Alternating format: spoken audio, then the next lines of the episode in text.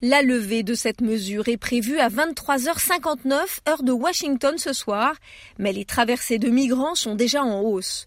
Même le président Joe Biden a reconnu que la situation serait chaotique. Pour tenter d'y répondre, l'État fédéral a mobilisé plus de 24 000 agents et forces de l'ordre à la frontière, en plus de 4 000 militaires. Confrontés au changement des dispositifs migratoires et aux rumeurs propagées par les passeurs, les migrants qui s'entassent dans le nord du Mexique témoignent d'un casse-tête procédural. De nouvelles restrictions au droit d'asile entreront en vigueur ce soir.